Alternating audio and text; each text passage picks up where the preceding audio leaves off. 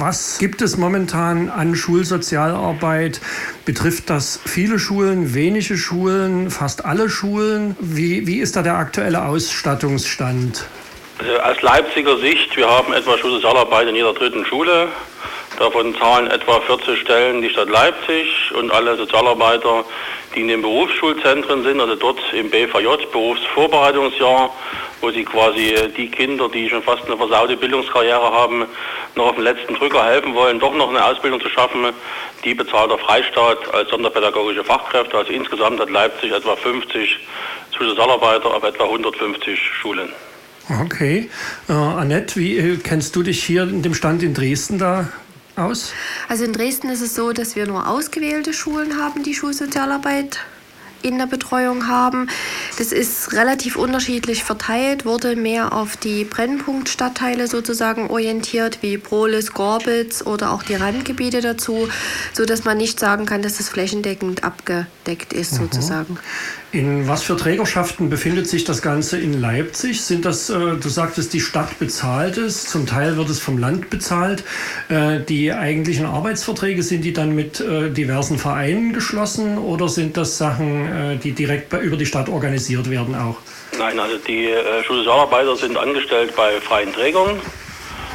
Ist auch wichtig so, damit sie eine gewisse Unabhängigkeit haben, zum einen von der Schulleitung äh, auch nicht weisungsgebunden sind, die Schulleitung, und auch eine gewisse Unabhängigkeit von dem Schulträger, also der Stadt, aber trotzdem einen engen Kontakt pflegen zu Jugendamt und Ähnlichem. Also bei uns in Leipzig alle über äh, freie Träger angestellt, aber von der Stadt bzw. vom Land finanziert.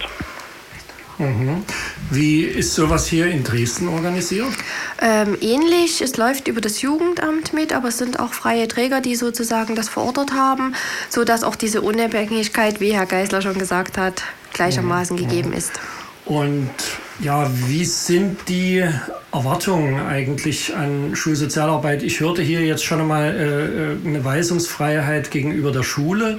Äh, wie, wie organisieren sich so die gegenseitigen Erwartungen oder was ist das überhaupt für ein Feld? Wie formulieren sich Schulsozialarbeiterinnen selbst oder äh, was wird für Erwartungen seitens der Schulkollegien an sie gerichtet? Was verbindet eine Stadt für Erwartungen damit? Das wäre jetzt ein Feld, was ich gerne mal aufmachen würde, Andreas.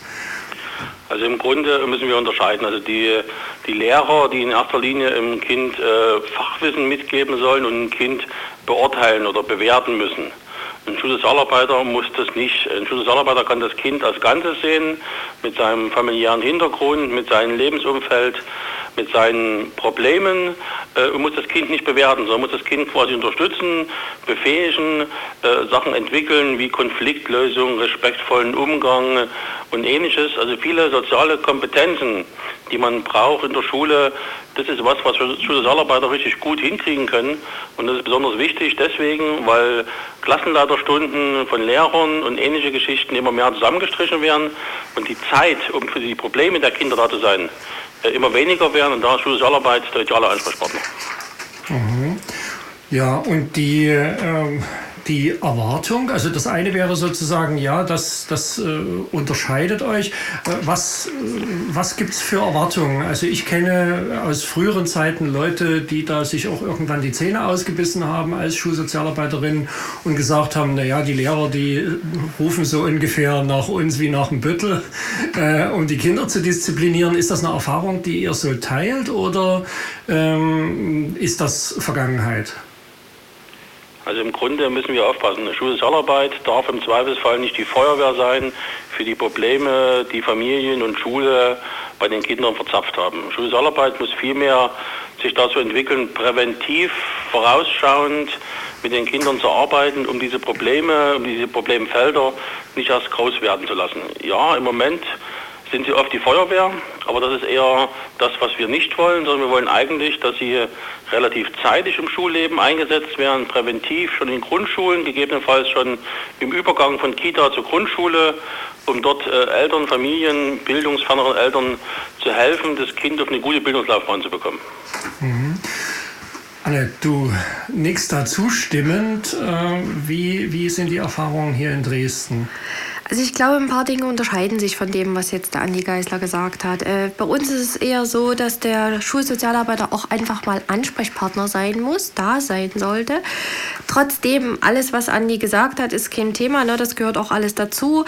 Aber es ist, glaube ich, auch vorrangig so diese Außenperspektive, auf die eine Person sozusagen guckt, die nie in Schule involviert ist. Und gerade in Bezug, was auch der Andi gesagt hat, auf die Klassenleiterstunden, die gibt es ja faktisch gar nicht. Also das Kultusministerium Kultusministerium lässt nicht zu, dass diese Klassenleiterstunden durchgeführt werden. Das ist ein hohes Engagement bei uns in Dresden, dass einige Schulen das weiterhin durchführen, weil sie den Nutzen sehen. Ne? Da entsteht eine große äh, Win-Win-Situation. Sie machen in diesen Stunden zum Beispiel auch Coaching für Schüler, gemeinsam auch mit Lehrer und ähm, Schülerprojekten, wo wir sagen, dort muss einfach auch angesetzt werden und dort kann auch der Schulsozialarbeiter ganz arg mit unterstützen. Ne? Ähm, was, glaube ich, auch noch ein kleiner Unterschied ist in Dresden, ist, die Grundschulen haben ja zum Teil bei uns auch Schulsozialarbeiter mit einer halben Stelle, was aber oftmals nie ausreicht. Ne? Also das ist zu wenig. Bei einer drei- oder vierzügigen Grundschule muss einfach schon mehr Personal da sein, weil da reden wir über eine Schülerzahl von 250 bis 300 Schüler. Und da kann nie eine Person Ansprechpartner sein. Das mhm. reicht nie aus. Äh, wir hatten das äh, jetzt vor einiger Zeit, wo es um sozialpädagogische Intervention auch in Schulen ging. Da war es vor allem so bei Schuleschwänzern und so weiter. Äh, in dem Zusammenhang hatten wir die Frage, wie ist das eigentlich die Sozialarbeiterinnen die da nur angestellt sind, gehen die in eine Schule oder gehen die in verschiedene Schulen? Die teilen sich das. Also bei uns in Dresden ist es so, dass wir oftmals eine halbe Stelle haben pro Schule. Äh, dass sozusagen einer in einer Grundschule in, sage ich mal, Kotta ist und der andere so, die andere halbe Stelle sozusagen in der Grundschule dann in Gorbitz ausgeübt wird. Das ist natürlich auch ein Hin- und Her-Switchen zwischen den einzelnen Institutionen. Da kann sich der Schulsozialarbeiter eigentlich gar nicht 100 Prozent auch auf die Schüler und die Lehrer einlassen. Wir merken aber trotzdem, dass auch gerade trotz Ablehnung, die im Vorfeld erfolgt ist, weil man die mehr oder weniger aufgedrückt bekommen hat bei uns teilweise auf Schulen, die es gar nicht wollten ne? und sich auch von diesem Nutzen noch gar nicht bewusst geworden sind, dass die Schulen im Moment ein Umdenken haben und gerade merken, wie positiv das auch angenommen wird von Schülern, dass es eine Entlastung für Lehrer ist zum Beispiel, dass auch der Lehrer nicht immer im Fokus steht für alle Brennpunkte, dass da einfach auch viel der Schulsozialarbeiter abfangen kann und dass er eben viel präventiv macht. Ne? Er bereitet vor, er kann kann auch Unterstützer einfach sein, kann Ansprechpartner sein. Er kann einfach auch mal jemanden rausnehmen, ein Stück sozusagen aus einer gewissen Situation, wo der Lehrer zu nah dran ist, weil er muss ja dann auch wieder vor der Klasse stehen, vor den 28 Kindern. Mhm. Ist das in Leipzig auch so eine Erfahrung, dass es äh, Schulen gibt, die das nicht wirklich wollen? Oder bekommen dort nur Schulen Sozialarbeit, die sich das äh, schon so doll wünschen, dass es nicht mehr ohne geht? Also machen wir einen kurzen Step zurück. Äh, weil Schulgröße war so eine Rolle. Also wir haben in Leipzig Grundschulen, die fahren sechs und bis sieben zügig. Eine sechszügige Grundschule hat weit über 600 Schüler. Äh, dort ist dann meist sogar ein Sozialarbeiter zu wenig. Es bräuchte, bräuchte eigentlich einen männlichen und einen weiblichen, um auch die Schwelle für Jungs und für Mädchen niedrig zu halten. Äh, so gesehen haben wir im Moment wachsende Riesenschulen, wo das Problem wirklich eskaliert. Ja, teilweise gibt es auch äh, bei uns Sozialarbeiter, die sich äh, zwei kleinere Schulen quasi teilen, drei Tage dort, zwei Tage dort oder zwei Tage da, zwei Tage da und einen Tag zur Beratung. Äh, halten wir für nicht günstig, halten wir vielleicht im ländlichen Rahmen gerade noch für praktikabel in Minischulen, aber eigentlich bräuchte es wirklich einen festen Sozialarbeiter für jede Schule. Zumindest das Recht auf einen. Äh, ja, es war am Anfang so, es wurde teilweise aufgedrückt. Schulen, gerade Lehrer hatten Angst, nicht mehr der Bezugs, die Bezugsperson zu sein, im Mittelpunkt zu stehen, fühlten sich ein Stück weit auch kontrolliert von der Sozialarbeit. Die haben aber relativ schnell begriffen, äh, dass es wirklich äh, vom Makel zum Qualitätsmerkmal geworden ist und dass wirklich die Schule einen extremen Aufschwung erleben kann, wenn Schule alle Partner gemeinsam mit dem Sozialarbeiter die Probleme bewältigen. Mhm. Was äh, kann im, im positivsten Fall eigentlich äh, Sozialarbeit in Schulen bewirken? Also wir haben jetzt so über, über die Möglichkeit eines Ansprechpartners, es gab ja auch früher so Konzepte mit äh, Vertrauenslehrer an den Schulen, dass man sagt, okay, es, es muss irgendwie für die, für die soziale Ebene irgendwas eingeführt werden. Ich selbst habe meine Kinder an einer freien Schule, wo äh, das äh, relativ normal ist, dass da auch Sozialpädagogen, Erzieherinnen und so weiter eingespannt werden. Und da ist das, das Bildungsfeld, habe ich immer den Eindruck, nochmal ein ganzes Stück breiter. Wie kann in staatlichen Schulen äh, so Sozialarbeit auch noch darüber hinaus quasi äh, Lehrplan immanent irgendwie eine, eine Rolle spielen? Grunde, man muss es sehen, äh, manche Klassen äh, in sozialen Brennpunkten sind mit 28 Kindern fast nicht äh, zu beschulen. Also viele Lehrer kommen auf uns zu und sagen uns, erst dank Schulsozialarbeit ist diese Klasse überhaupt beschulbar. Also die nimmt den Druck raus, sie sorgt äh, für eine gewisse Chancen- und Bildungsgerechtigkeit, indem sie quasi die Problemfälle vorher abgreift, vorher löst. Damit können die restlichen 26 in Ruhe lernen. Den Zweien, die Probleme haben, wird geholfen. Die werden wieder eingegliedert in die Klasse. Am Ende wird das Ganze auch ein bisschen äh, präventiv gegen Schulmüdigkeit. Also ich sag mal, wir erhoffen uns ein Stück weit auch im Dauerversuch, auch wenn wir die Übergänge in Schule besser begleiten, äh, Senkung der Zahl der Abbrecher und der Schulmüdigkeit und ein Stück weit, äh, dass die Leute wirklich länger dabei bleiben und diese Bildungskarrieren nicht knicken. Du wiegst ein bisschen den Kopf, Annette? Ich habe da ein bisschen eine andere Sichtweise drauf, weil ich glaube, da müssten wir, wenn wir das genau erreichen wollen, was der Andi gerade gesagt hat, müsste man den Blickwinkel noch ein Stück mehr öffnen. Dann müsste es das, was vor uns auch schon mal ganz kurz anklang, einen Topf sozusagen entwickeln, in dem Schulsozialarbeit, Kompetenzförderung, aber auch zum Beispiel Berufsorientierung, Berufsbegleiter sozusagen gemeinschaftlich drin sind, wo die Schule nach Bedarf darauf zugreifen kann, auf die Person, die sie sozusagen braucht. Wir haben viele Kompetenzförderungsprojekte, die bei uns an den Gymnasien zum Beispiel laufen, erstmals dieses Jahr, die auch von Schulsozialarbeit im Prinzip unterstützt werden, die ein riesen Erfolgserlebnis sind in den Gymnasien, wo ja eher immer gesagt wird, gymnasiale, also gymnasiale Stufe, da ist einfach die soziale Ungerechtigkeit doch geringer. Man hat auch diese Problemkinder nicht, die schon benannt wurden.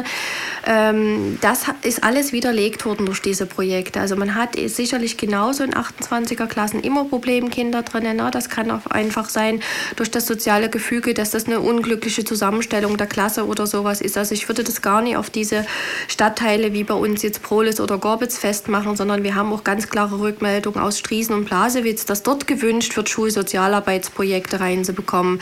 Und dafür müsste man einen flexiblen Modus entwickeln, gemeinsam sicherlich mit Kultus, mit allen Verantwortlichen, um zu sagen, Schule muss genau diese Personen bekommen, die sie braucht für so ein Projekt, also für mhm. ihre Arbeit, weil es eine ungemeine Unterstützung für Lehrer ist, für die Kollegin. Es entlastet sie. Sie sind schon sehr belastet, das muss man ganz einfach sagen. Viele Dinge funktionieren einfach nur noch so nebenher. Die Vertrauenslehrer, die ja schon benannt wurden, die gibt es. Die sollen aber noch Prävention machen, die sollen wenn möglich noch Berufsorientierung machen, die sollen auch Ansprechpartner sein für einzelne Probleme. Das kann eine Person nie leisten, wenn man sich das mal vorstellt. Ein gymnasialer Standort hat in Dresden mindestens 900 Schüler. Das funktioniert nie. Das ist einfach schlichtweg gar nicht mhm. möglich. Aber der Fokus ist schon auf äh, äh, individuelle Förderung und, und äh, Problembegleitung, sage ich jetzt mal, oder überhaupt genau. Begleitung. Genau, ja? also das ist so das vorrangige Thema, was vorhanden sein muss. Aber das kann ja aus vielen Bereichen kommen. Die Wirtschaft ja. signalisiert uns, wir waren gestern auf einer Tagung Schule Wirtschaft, die haben ein ganz klares Statement abgegeben. Genau dasselbe wie Schulsozialarbeit bräuchten wir eigentlich für die Berufsvorbereitung. Und deswegen, das lässt mich den Blick so einfach ein Stück öffnen öffnen. Also Schule muss genau die Leute bekommen, die es braucht und wir müssen die Akteure finden, die das unterstützen wird. Ne?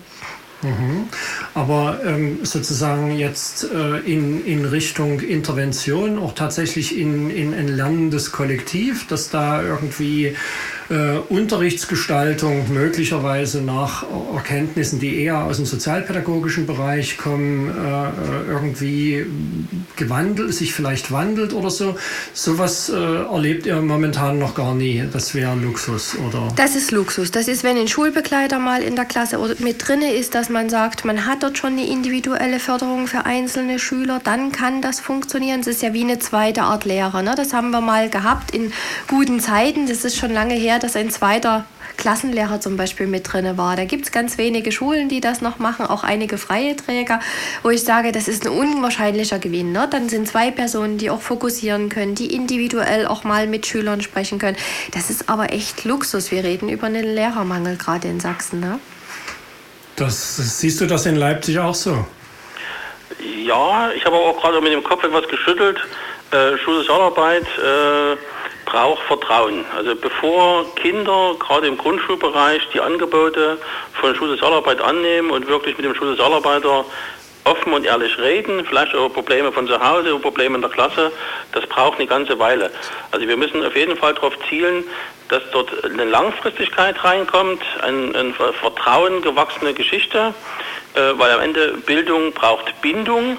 Äh, also es braucht den Partner in der Schule, deswegen bin ich auch extrem gegen diese komischen Klassenzusammenlegungen allerdings, weil man als Lehrermangel alle Klassen wieder auf 28 vollstoppen, sobald das geht, werden die zusammengelegt. Äh, da verlieren die Kinder Bindung. Also wir brauchen das Ganze wirklich langfristig, finanziell sicher. Und diese Projekte, äh, die Annette gerade angesprochen hat, viele Sachen sind toll. Auch bei uns an manchen Schulen kommen die an, aber es ist immer so eine sprunghafte Geschichte für ein, zwei Jahre aus irgendeinem Fördertopf. Und wir brauchen endlich ein ganzes Paket an Unterstützern, an Sozialkompetenzentwicklern für Schule, die, wo die Schule einen Anspruch drauf hat, am Ende von Schulkonferenzbeschluss den quasi abfordern kann äh, und der aber auch sicher an die Schule dann kommt, wenn der Bedarf da ist. Also es muss einfach diesen Rechtsanspruch geben, in solchen Fällen sich die Hilfe, die man dort braucht, zu holen. Passt genau für die Schule. Mhm. Das würde ich sofort unterstützen, weil genau da ging es ja, Förder, also förderunabhängige Töpfe müssen zur Verfügung mhm. stehen. Ne? Förderperioden sind immer schädlich für langfristige, also für nachhaltige da Projekte. Kommen wir dann gleich noch hin. Ich würde jetzt gerne, wir haben über Wünsche an und Wirkung von Schulsozialarbeit schon ein Stück gesprochen. Ich würde jetzt mal einen Blick ein bisschen auf die Sozialarbeiterinnen selber lenken wollen. Äh, was ist das eigentlich für eine Situation, in der die arbeiten? Zum einen äh, die Frage, wie, wie erleben die Integration in der Schule, dass sie selbst integriert sind oder sind sie dort äh, quasi eine, eine alienisierte Instanz? Äh, das eine. Das andere, die Frage danach, äh, der, der Bindung äh, an eine eigene Firma, an einen eigenen Träger. Ähm, ich erlebe Sozialarbeit auch ganz viel in, bei sehr kleinen Trägerschaften, äh, wo dann Supervision etc. ein immenses Problem ist, äh, dass die Menschen eigentlich mit dem ganzen Zeug, was sie da den lieben langen Tag aufgeholfen kriegen, nie wirklich wissen, wohin. Äh, wie, wie habt ihr das in Leipzig, wie ist das da organisiert? Sind es hauptsächlich große oder kleine Träger? Was ist da? Also in Leipzig sind die Träger durchaus schon ein Stückchen größer.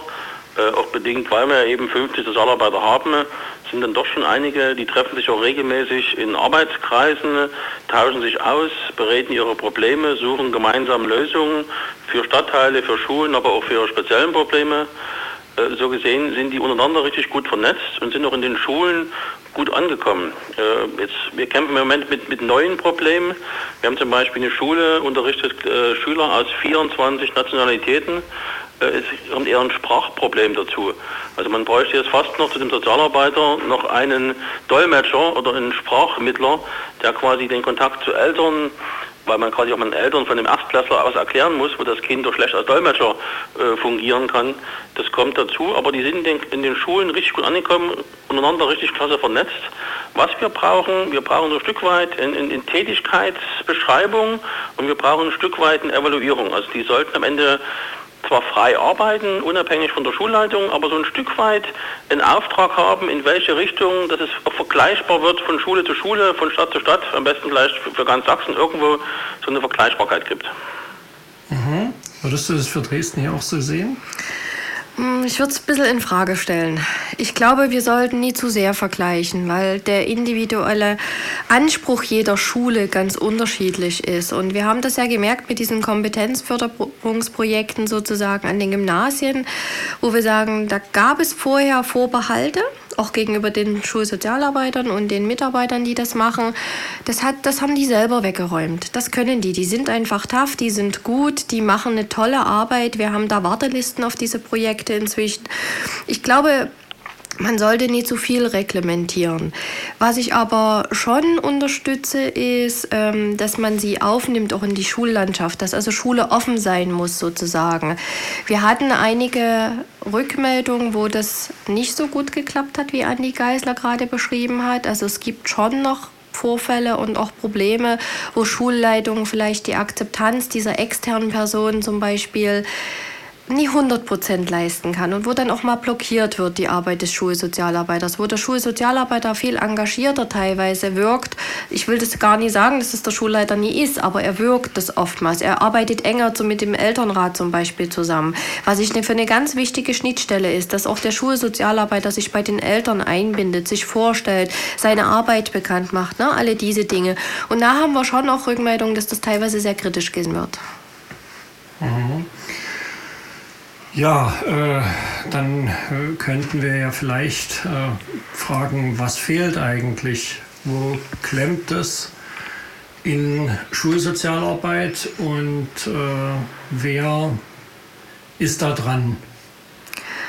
Also da würde ich gerne ansetzen, weil wo klemmt es? Ne? Es klemmt im Moment an dem Bewusstsein dafür, dass wir genau diese Leute dringend in der Schule brauchen. Das fehlt vom Grundverständnis.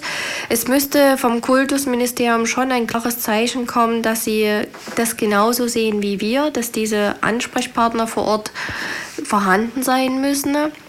Und es müsste auch daran gearbeitet werden, dass es nicht oft nur an problemorientierte Stadtteile sozusagen verteilt wird, sondern es muss ein flächendeckendes Netz entstehen. Das ist ganz wichtig. Über die Großstädte ist das klar relativ einfach eigentlich, aber trotzdem funktioniert es nie. Aber gleichermaßen auch übers Land, weil auch dort die Probleme nicht kleiner werden. Mhm. Ja, Andreas? Also ja, wenn man Bildungsgerechtigkeit herstellen will, muss man jeder Schule die Chance geben, äh, Sozialarbeit zu haben und äh, Annette hat richtig beschrieben, äh, die Akzeptanz. Also es müssen mehr, also wir als Eltern haben das relativ schnell begriffen, was diese taffen jungen Männer, jungen Frauen leisten, was für einen geilen Job die machen und wie die uns viele Probleme in Schule äh, auf einmal klein werden lassen.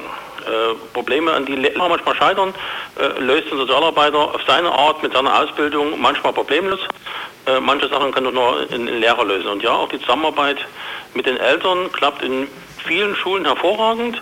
Dort sind die auch mittlerweile schon so weit in Leipzig, dass die teilweise auch schon mal, was es schon mal früher gab, Lehrer haben Hausbesuche gemacht bei Eltern, auch sowas, aufsuchende Hilfe äh, anbieten Dazu muss man natürlich dann einverstanden sein, das zu nutzen, aber das anbieten, um das Umfeld des Kindes zu sehen.